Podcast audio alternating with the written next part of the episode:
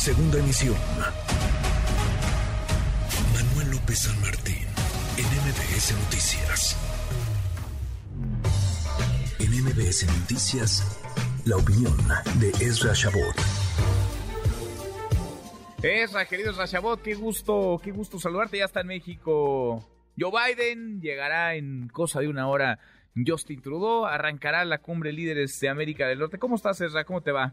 Hola, ¿qué tal, eh, Manuel? Buenas tardes, buenas tardes al auditorio. Le hubieran puesto, aunque sea un poquito de pues, tapones ahí a los baches de, lo que es el camino de Santa Lucía a los hoteles de Polanco, que era de lo que se quejaban ayer. Pues, pues que conozca, que conozca la realidad de, la ciudad, lo que vivimos todos, Ezra. No, bueno, sí, pero de Santa Lucía, aquí el problema es que no hay camino. Ese es el problema principal. Bueno, más allá de aeropuerto. Pero ya llegó, ¿eh? Ya, ya quedó ahí la estampa, ya aterrizando el Air Force One en el AIFA.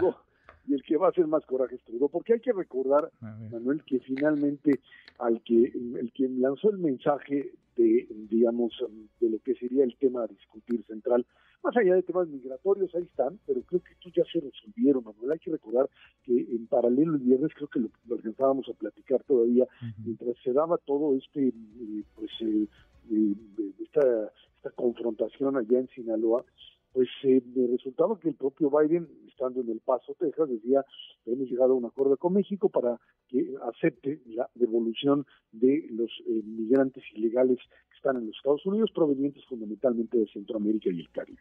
Bueno, pues eh, el tema el tema migratorio parecería que está por lo pronto para lo que se puede hacer, lo que puede hacer Biden con un Congreso, con una Cámara de Representantes republicana y radicalmente controlada por Trump, todavía a pesar de lo que se diga, bueno, pues no puede moverse mucho.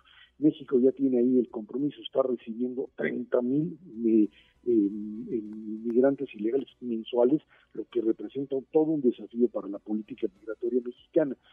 Creo que en ese sentido, pues poco habrá que pueda plantear. El tema central, más allá de eso, por supuesto el tema fentanilo que pues este, está ahí dando vueltas, pero que eh, es algo que, digamos, se manejó como un elemento previo para finalmente la eh, conformación de esta de, este, de esta plática. El tema central es qué vamos a hacer con la integración de la zona del norte de América, porque hay que recordar que uno de los efectos fundamentales desde hace varios años desde la crisis finalmente de, tanto del tema de COVID como de las crisis económicas que hemos tenido en los últimos años, lo que sucedió es que el modelo globalizador que hablaba de una integración mundial, pero no por deshacerse, Manuel, convertirse en una guerra de regiones.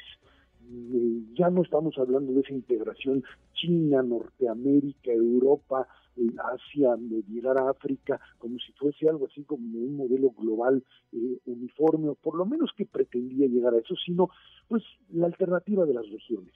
Y en ese sentido está la región México, Estados Unidos, Canadá, como sustituto, por lo menos para los Estados Unidos y Canadá, de China, que quedaría fuera. Eh, para México es una oportunidad histórica, otra vez se nos presenta.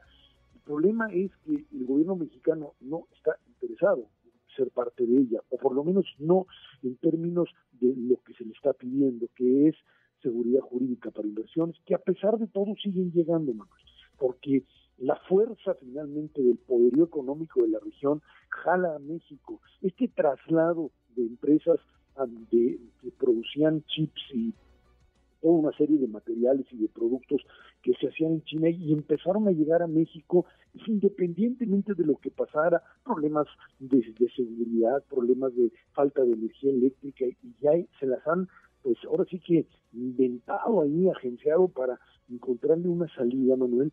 Creo que esta es, este es la gran oportunidad de México, que es lo que pues, finalmente Trudeau dijo, vamos a decirle al presidente López Obrador que tiene que cumplir con el TEMEC. ¿A qué se están refiriendo? Finalmente integrar la región, aceptar que las inversiones en energía eléctrica, en el tema de hidrocarburos en segundo plano, pero también tiene que estar en, en consonancia con lo que representa este modelo de unidad de productiva y de posibilidad finalmente de competencia frente a las otras regiones ya separadas. El caso de China aislada, el caso de Asia Pacífico que también está sin China o tratando de defenderse de ella, eh, eh liderando, el caso europeo, por supuesto, eh, y bueno, pues el resto del planeta todavía fuera de esta lógica, digamos, de, incorporación. México sigue viendo hacia el sur, está pensando en un modelo de unidad latinoamericana, etcétera, que no, no tiene viabilidad en lo económico por lo pronto, hasta tanto no encuentre una salida de base estructural, qué hacer, qué producir, cómo salir de la pobreza estamos metidos. México tiene otra vez una oportunidad, se puede aprovechar o simplemente tirar a la basura y seguir siendo pues el segundo, una de esas, pues, no, no podemos separarnos de Estados Unidos, no podemos apostar a América Latina, no hay forma. Pero creo que nadie está planteando eso, ¿no? O sea, separarse de Estados Unidos, creo que todo el mundo ve la relevancia de la relación con Estados Unidos. No, pero aquí la apuesta es o eres la cola del camión que se llama México, Estados Unidos, Canadá, o eres la cola que recibes lo que se necesita para que el camión pueda seguir eh, funcionando, o te incorporas y eres parte del motor.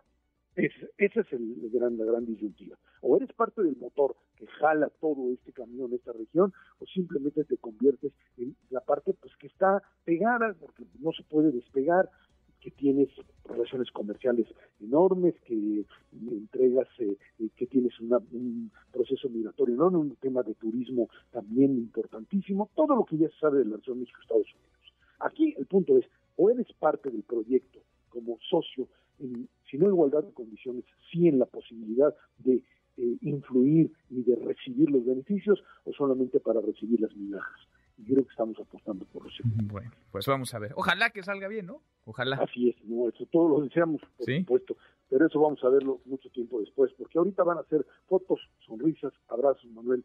Esto siempre es así, no vas a ver ni gritos ni sombrerazos, mucho menos con un Biden que es obviamente, como se dice ahí coloquialmente, una dama y que pues, ya lo llevó, lo subió al Oye, hasta le enseñó, decía el presidente, hasta él le picaba los botones y tal.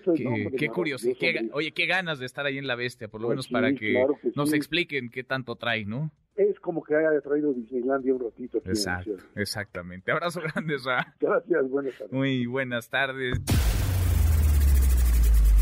Redes sociales para que siga en contacto: Twitter, Facebook y TikTok. M. López San Martín.